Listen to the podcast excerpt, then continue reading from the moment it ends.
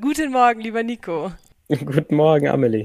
Ich glaube, dass du ein Morgenmensch bist, ähm, weil ich meine Gäste immer google und das Erste, was hochkommt, wenn ich Nico von Lerchenfeld google, ist Vater. Dementsprechend glaube ich, dass du immer um 7 Uhr wahrscheinlich schon wach bist. Ja, teilweise auch schon mal davor und dann hoffentlich nochmal eingeschlafen. Also gezwungenermaßen bin ich ein Morgenmensch inzwischen auf jeden Fall, ja. Wie alt ist denn dein Kind mittlerweile? Es sind, es sind zwei inzwischen. Der große ist vier und der kleine ist äh, jetzt äh, fast anderthalb, 17 Monate. Also voll das life-changing Moment für dich auf jeden Fall, oder Vater zu werden. Ja, auf jeden Fall. Äh, unglaublich life-changing, mega schön. Das ist, äh, keine Ahnung, ob wir da gleich noch tiefer reintauchen, aber es ist gerade in diesem, ich sag mal, äh, ja, anderem Leben, das man so als Profisportler vielleicht hat, äh, mega schön irgendwie das so als, als Basis zu haben, zu wissen, wo man hingehört, wenn man eh irgendwie die ganze Zeit unterwegs ist und so. Ähm, und tatsächlich muss ich sagen, jetzt mit dem zweiten, das ist auf jeden Fall nochmal life-changender gewesen, einfach weil ähm, ja, die, die logistische Herausforderung, zwei Kids zu haben, schon, schon eine große ist. Und darüber reden wir gleich mehr. Mein Gast heute, Nico von Lerchenfeld. Er hat sein Hobby zum Beruf gemacht. Er ist einer der besten deutschen Wakeboarder. Seit 22 Jahren arbeitet er mit dem Element Wasser, hat einige Erfolge gefeiert und die Wakeboard-Szene ordentlich aufgemischt und verändert. Wie? Darüber reden wir jetzt. Element Wasser. Das finde ich nämlich super spannend, weil das Element Wasser ja total was Unbeherrschbares ist und du es aber beherrschbar machst oder beherrschbar machen musst. Ähm, genau, ich, ich meine, ich würde es ein bisschen äh, relativieren, weil ich nicht äh, surfe im Meer, wo es nochmal um was ganz anderes ist, mit Wellen umzugehen, die natürlich äh, eine ganz andere Kraft haben. So im Gegenteil, wir Wakeboarder lieben es eigentlich, wenn das Wasser möglichst glatt ist, ähm, keine, keine Wellen und also nicht mal quasi die, die Wellen, die der andere Wakeboarder hinterlässt oder auch kein Wind und so, es einfach dann dieses ganz schöne glassy Feeling ist auf dem Wasser. Ähm, aber klar, Wasser kann natürlich auch dann zum Beispiel sehr wehtun, wenn man nicht gut drauf landet. Also irgendwie ja, eine gewisse Beherrschung davon gehört wohl dazu. Und du musst dich schon auch auskennen, oder? Was so Oberflächenspannung angeht und, und wie das Wasser funktioniert. Ich meine, da gehört schon mehr dazu, als einfach nur sich drüber gleiten zu lassen. Ähm, ja, schon. Ich meine, so wie, so wie der, ähm, vielleicht der, der Snowboarder, Skifahrer über den Schnee halt natürlich auch wissen muss, äh, wie, keine Ahnung, wie doll kann er die Kante reindrücken, bevor er ausrutscht oder so. Ähm, aber es ist jetzt, ich, ich würde es, wie, gesagt, bisschen relativieren. Also es gibt vielleicht Unterschiede so ein bisschen, wenn man im Süß- oder Salzwasser fährt. Die meisten Wakeparks so sind im, im Süßwasser, was die Oberflächenentspannung angeht. Aber das sind echt kleine Unterschiede. So da könnte man auch überlegen, ah, ist mein Board jetzt ein Zentimeter länger oder, oder kürzer? Das wäre wahrscheinlich der gleiche Unterschied. Und vielleicht, wenn es regnet, weil dann diese Oberflächenspannung so ein bisschen aufgebrochen wird. Aber an sich ist es schon immer sehr, sehr gleich, was zumindest an den Cable Parks so die Bedingungen angeht, vom, vom Wasser her. Du hast mir gerade das Stichwort gegeben, Cable Parks oder Wasserskianlagen, mhm. damit bist du aufgewachsen. Das heißt, dir wurde es quasi in die Wiege gelegt, oder? Ja, genau. Und zwar hat äh, mein, mein Vater ist im, also ich komme aus dem Allgäu und im Allgäu wurde ähm, der Wasserskilift Allgäu, ich glaube 1971 gebaut. Das war eine der ersten Wasserskianlagen in Deutschland und damit eigentlich auch so der Welt.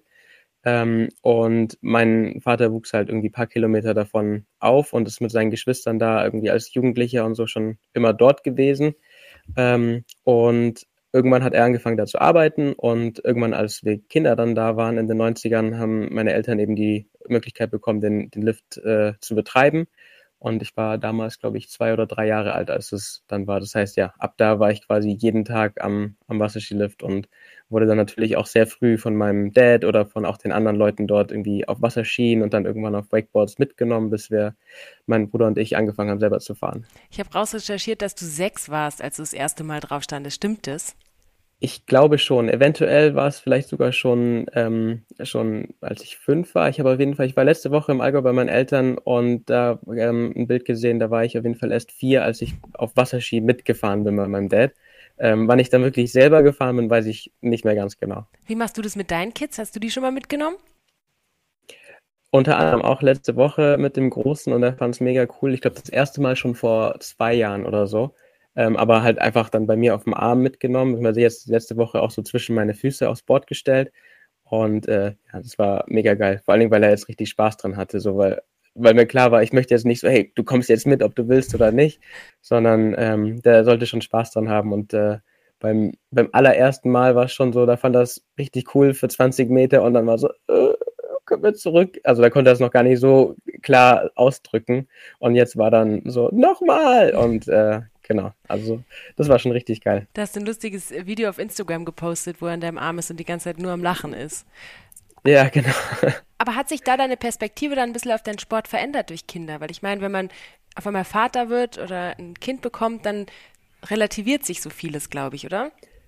Ja, absolut, wie du sagst, so das ähm, Ding, dass man ja ständig unterwegs ist, irgendwo ähm, die, einem die ganze Welt offen steht. Und das führt ja natürlich auch so ein bisschen, also zumindest merke ich es auch bei vielen anderen und ich habe es damals auch bei mir gemerkt, führt so dazu, dass man selbst so ein bisschen entwurzelt wird vielleicht. Ähm, weil einerseits mega schön, weil man eben diese Weltoffenheit kennt, die verschiedenen Leute aus, aus allen möglichen Ländern kennenlernt und so, aber dann eben manchmal so, ja, wo will ich eigentlich hin? Besonders wenn dann irgendwann, sag ich mal, diese Entnabelung der Eltern kommt, so Richtung 20 Jahre alt und man zieht dann los und so und ähm, dann eben meine Freundin kennenzulernen, mit ihr irgendwie auszuziehen nach, nach Köln, quasi auszuwandern aus dem Allgäu und ähm, dann eben die Kinder zu bekommen, war so mega krass, weil hier ist meine Base, egal, egal was sonst irgendwo ist. Ähm, es gibt immer was, wo ich zurückkomme und das, was du auch gerade meinst mit dem Relativieren, ähm, so ein Contest, wenn der jetzt nicht läuft, klar äh, ist es schade und ich wäre gerne, hätte gern besser abgeschnitten, aber irgendwie sind halt doch einfach die Kids da und im nächsten Moment weiß ich, das ist eh irgendwie das viel Wichtigere und das, was mir dann Halt gibt, auch wenn es mal zum Beispiel nicht klappt. Ja, mega. Hey, jetzt sind wir schon am Ende. Aber wir sind ja nicht ganz am Ende. Ja, es gibt immer noch ein wunderbares Spielchen, wo ich sehr gespannt bin, weil du dich mit allen anderen Geschichten von den Gästen vorher schon auseinandergesetzt hast. Das heißt, du wirst sie jetzt noch toppen. Du hast mir drei Geschichten mitgebracht.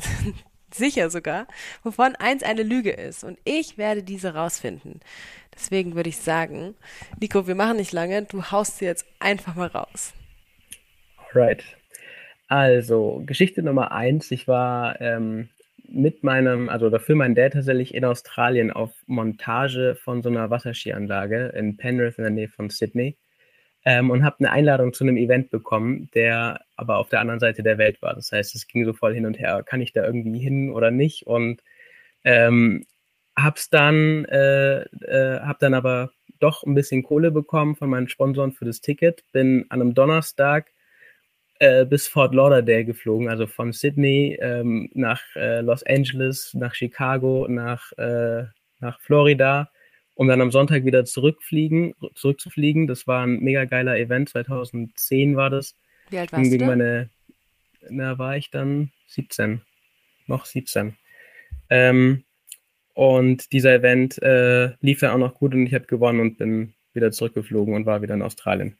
Und es äh, war mega abstrus, aber hat irgendwie so geklappt. Das wäre Geschichte Nummer eins. Geschichte Nummer zwei. Wir waren, äh, das war auch, das sind alles relativ alte Geschichten, die jetzt kommen. Das ist gut. Wir waren auf einer, ja, wir waren ähm, in Düsseldorf gibt's äh, oder gab es äh, jedes Jahr ähm, im Januar äh, die Rider of the Year Awards, ähm, also so deutsche Ehrungen der besten Fahrer, die eben gewählt wurden. Ähm, und ich war nominiert für auf jeden, äh, ich meine für Rider of the Year und auf jeden Fall für Rail Rider of the Year. Die Party ging los eben in, in der Düsseldorfer Altstadt ähm, und mein Bruder war mit dabei. Und ich, also ich bin mir ziemlich sicher, dass er der Böse war. Und er hat von hinter der Theke eine, eine äh, Schnapsflasche, eine Wodkaflasche rausgeholt, die dann rumging und dann war sie bei mir und ich setze gerade an und dann spüre ich die Hand auf meinem auf meiner Schulter und die Security packt mich und zieht mich aus dem Club raus. Die äh, Ehrungen fingen dann gerade an, oh. aber ich äh, war nicht dabei und saß draußen auf dem Pflasterstein und äh, Hast du geweint? es war eine nasse, nasse, äh, nasse Nacht auf jeden Fall. Äh, ich weiß nicht, ob ich, nee, geweint. Äh, aber du warst schon ich war traurig. Sehr, ich war schon niedergeschmettert und mein Bruder hat dann diesen Award angenommen, weil ich habe diesen Rail Rider of the Year Award bekommen. Geschichte Nummer, äh, Geschichte Nummer drei, auch äh, fast äh, selbe ähm, das war, glaube ich, ein Jahr vorher, äh, 2011 war das dann, äh, auch in Düsseldorf. Ähm, diese Ride of the Year Awards haben immer stattgefunden in, ähm, während der Bootmesse Düsseldorf, äh, die Bootsmesse. Und dort gab es ein, ähm, so, ein, so Pool, der da aufgebaut wurde mit so einer Zweimastanlage, wo wir Wakeboard fahren konnten. Und den einen Abend ähm, sind wir nach den, den Öffnungszeiten der Messe noch Wakeboard gefahren. Und ich habe damals mein erstes Pro-Model, ähm, das kam da quasi gerade raus und ich habe zwei dieser Bretter zu Liquid Force geschickt bekommen, die dort einen Stand hatten. Und wir haben die abends eben noch geshootet. Und ich musste aber am nächsten Morgen wieder weg. Und die haben das eine Board, also das eine bin ich gefahren und das andere haben sie dann im Stand quasi in diesem kleinen Hinterraum, den man an so einem Messestand hat, eingeschlossen. Die Typen, die den Schlüssel hatten, waren aber alle weg, als wir dann fertig waren mit Fotos machen. Dann habe ich die angerufen, ja, äh, was soll ich machen? Ich muss morgen früh weg, ich brauche das Board jetzt. Ähm, ja, kletter doch schnell rein, hol das Board raus und ähm, dann, dann passt es doch.